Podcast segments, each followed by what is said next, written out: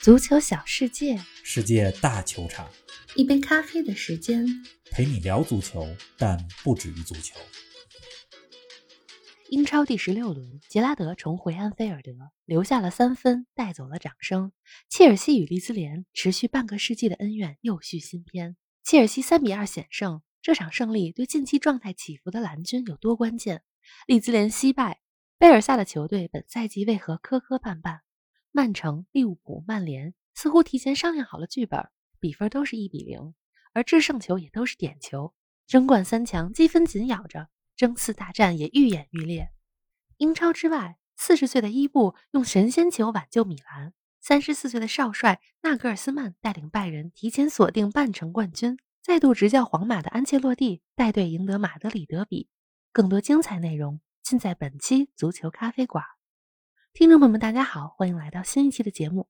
冯老师你好，亚特兰大前几天在欧冠中被淘汰了，你作为真蓝黑的铁粉，心情还好吗？林子好，听众朋友们大家好，我心情挺好的，因为亚特兰大输给的比利亚雷亚尔也是我非常喜欢的球队。是的，咱们之前节目里详细聊过黄色潜水艇，没错，他们是来自于五万人口的小镇。这么一支神奇小镇的神奇球队，神奇是有个网络词语啊，叫做“小镇做题家”。这比利亚雷亚尔人家是小镇欧战专家，上赛季获得了欧联杯的冠军，而且之前参加欧冠进过八强，也进过四强，是的，两次淘汰赛都是被阿森纳淘汰的。嗯，三比二战胜亚特兰大之后呢，比利亚雷亚尔也成为了最后一支锁定欧冠十六强的球队。没错，北京时间周一晚上抽签咱们期待一下十六进八的比赛当中有哪些强强对话。好的，咱们这期啊还是英超特别节目。刚刚过去的这周末，你甭看传统强队都赢球了，这结果不惊喜也不意外。但这里边的剧情真的很有意思，来说说，有很多似曾相识或者相互雷同的剧情。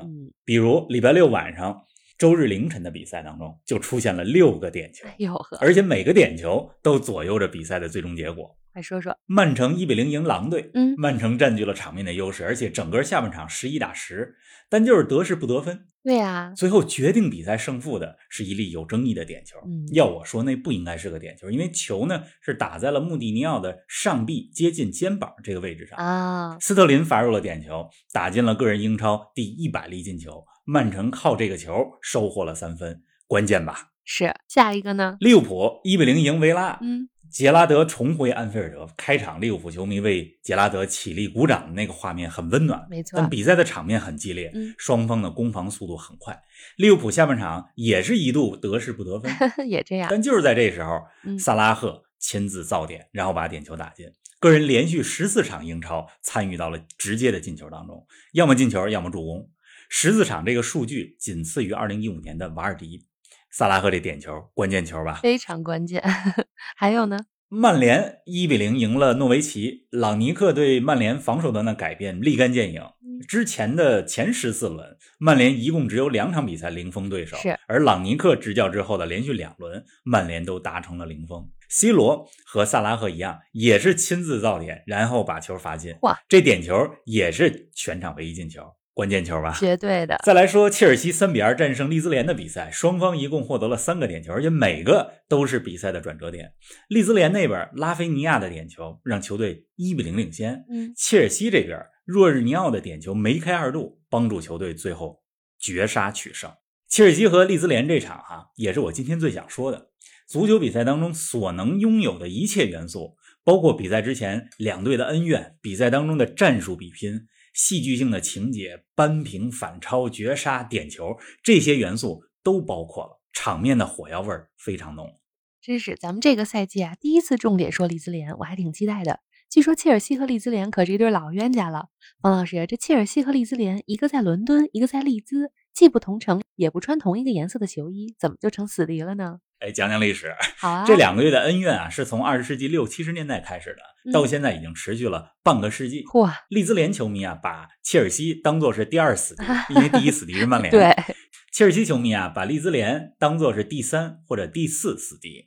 前面还有，因为前面还排着阿森纳、热刺。嗯，切尔西和利兹联啊，像你说的，一个在伦敦，一个在位于英格兰中北部的利兹，相差将近三百公里吧？是啊，本来没什么渊源。但是，一九六零年代两队之间的几场比赛啊，身体对抗性非常强，经常有火爆的场面，这就结下了仇。这么来的。到了一九七零年足总杯决赛，嗯，相互之间的矛盾达到了顶点。怎么呢？那场决赛也被称为足总杯一百五十年历史上最肮脏、身体对抗最激烈的决赛。没有，当时的足总杯决赛还有重赛的制度。嗯，两个队在一九七零年足总杯决赛第一场当中打成了二比二。是重赛呢是在曼彻斯特老特拉福德进行的。那场比赛当中，你听听这画面啊，切尔西的麦克克雷迪功夫腿飞踹利兹联队的比利布雷姆纳，利兹联的杰克查尔顿头顶切尔西的奥斯古德。太逗了。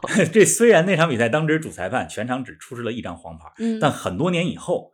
最近这些年，英超的主裁判再次重新看1970年那场球的时候，是这么说的：嗯说那场比赛应该有六张红牌和二十张黄牌。又厉害了。最终啊，那场比赛切尔西二比一赢了，夺得了一九七零年的足总杯冠军。嗯但那场球之后，这两队的梁子就正式给结上了。哎呦，那肯定的。切尔西和利兹联之所以水火不容啊，也是因为这两个队风格不太一样。嗯有人这么形容过，我觉得还是挺有意思的。嗯，把切尔西形容成是披头士乐队 （Beatles），比较时尚，对吧？踢的有吸引力。嗯，那利兹联呢？把利兹联呢形容成是滚石乐队，啊，比较粗犷、锐利、直率。是呃咱们做个不恰当的比喻吧，就是切尔西球迷呢觉得利兹联踢得太脏了，那利兹联球迷呢觉得切尔西你们太装了哎，呦呵，就是这么个关系。嗯八十年代之后，两个队的成绩都没有之前那么好了嗯，但是两个队的足球流氓是英国最臭名昭著的，相互之间也不断闹事儿。是成绩不好不耽误闹事儿。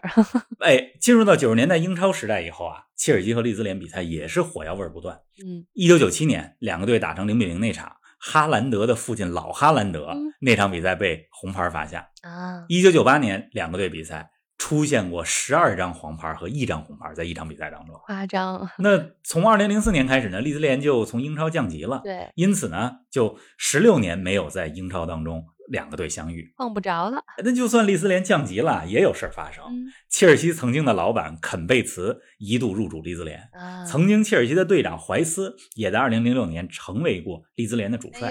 那利兹联球迷呢 编了首歌，嗯叫做《让切尔西元素滚出利兹》。火药味儿真浓。2020年，随着利兹联回到英超，两个队又在顶级联赛碰面了。但是上个赛季啊，因为疫情的影响，不能有很多的观众，对呀、也不能怎么着。所以火药味儿没那么浓。是的，刚刚过去这周末的比赛，可以说是真正意义上两个队球迷十七年来的第一次直接交锋，这旧仇新恨没完没了。哎呀，真是太激烈了。咱们重点来说说这场比赛吧。切尔西连续四场比赛丢了十个球，但能够重回胜利轨道比什么都重要。而利兹联在伤兵满营的情况下，在斯坦福桥一点儿都不出切尔西，也是值得尊敬。冯老师怎么评价两队的表现呢？这场球太精彩了，嗯，建议大家有时间看看回放，或者至少看看集锦。必须的。利兹联咱们之前给大家讲过，贝尔萨的战术是人盯人防守嗯，球员们在场上的跑动数据非常高。啊开场之后，利兹联的这种高强度防守让切尔西很不适应。先取得进球的也是利兹联。比赛第二十七分钟左右吧，切尔西的马克斯·阿隆索一个非常粗心的禁区内铲球，放倒了丹尼尔·詹姆斯。切尔西最近这种个人防守失误接连不断。那获得点球之后呢，利兹联这边的拉菲尼亚一蹴而就，打了一个小勺子点球，啊一比零。说到利兹联，必须要说拉菲尼亚。利兹联这赛季英超十七个进球里边，拉菲尼亚一个人进了七个球，而其他利兹联球员没有一个人的进球数超过两个。你，就靠他了你。看他在球队当中多重要。是，拉菲尼亚不仅能突破、能射门，而且定位球技术非常好，嗯心理素质也不错。如果不出意外的话，明年夏天他就会被豪门买走。而且拉菲尼亚凭借着在利兹联的出色表现，今年也入选了巴西国家队，而且在国家队有进球。回到比赛，利兹联取得领先之后，利兹联球迷的歌声啊响彻了斯坦福桥球场。嗯 Marching on together，就这种这种事儿，特别的震撼。啊，能想象。对，完全压倒了主场的切尔西球迷助威声，场面非常的壮观。但是遗憾的是呢，利兹联没有把一比零领先的优势带进中场休息。上半场快结束的时候，芒特为切尔西扳平比分。这切尔西虽然近期啊状态不佳，但是芒特的个人状态倒是很火热，嗯，连续三轮英超打进了三个球，助攻了两次。上半场一比一。这光是上半场就这么多故事，没看比赛的听众光听你这么讲就很有画面感了。您正在收听的是《足球咖啡馆》，一杯咖啡的时间陪你聊足球。但不止于足球。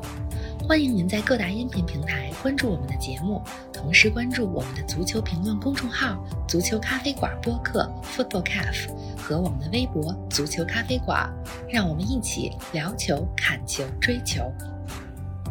那下半场的剧情可就更丰富了，不仅若日尼奥点球梅开二度，而且冯老师之前被你称作是小鲁尼的利兹联小将格尔哈特也有进球。平心而论，下半场我觉得利兹联比切尔西踢得好。嗯，是的，利兹联。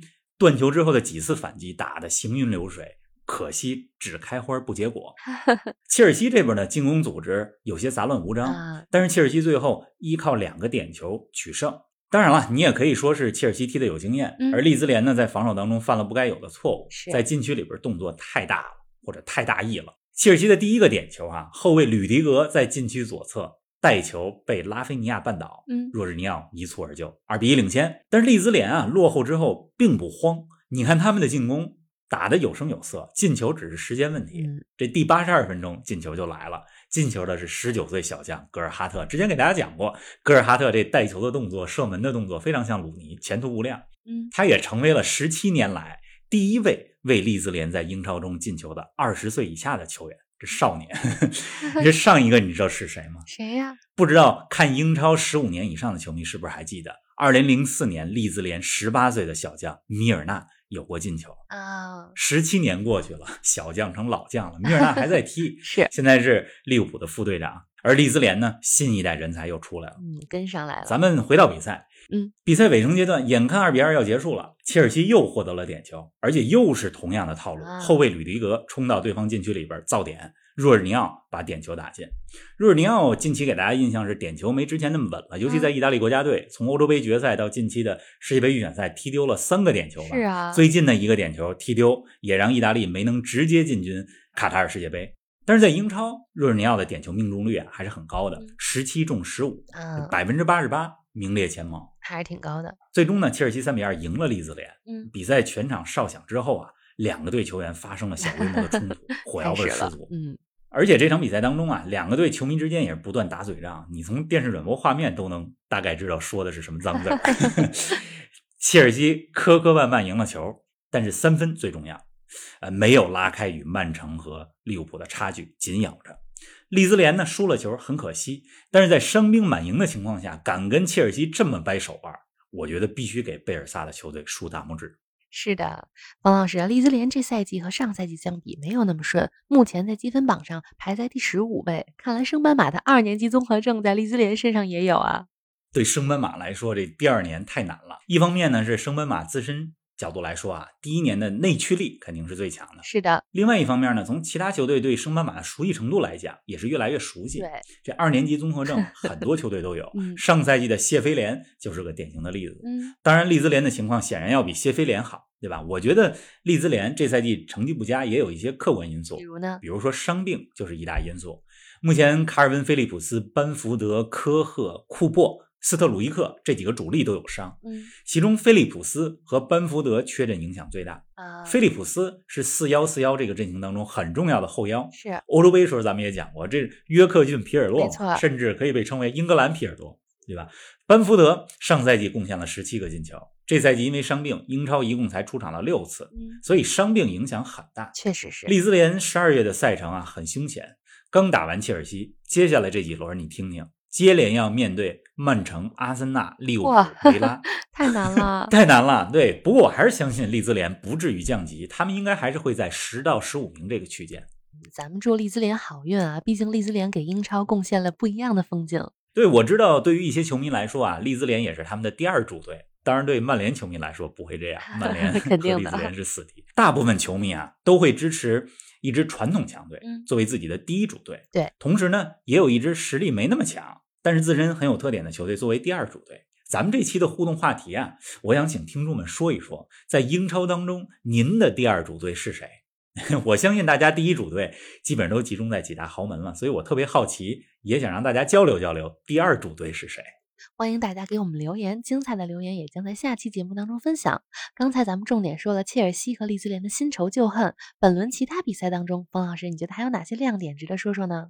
我想先来说说曼城和狼队的比赛。嗯，狼队可能是最近一两年英超最不走运的球队，去年西门内斯头部严重受伤，嗯缺阵了大半个赛季。是的，这赛季能够健康的、平安的回到赛场，已经是一个奇迹了。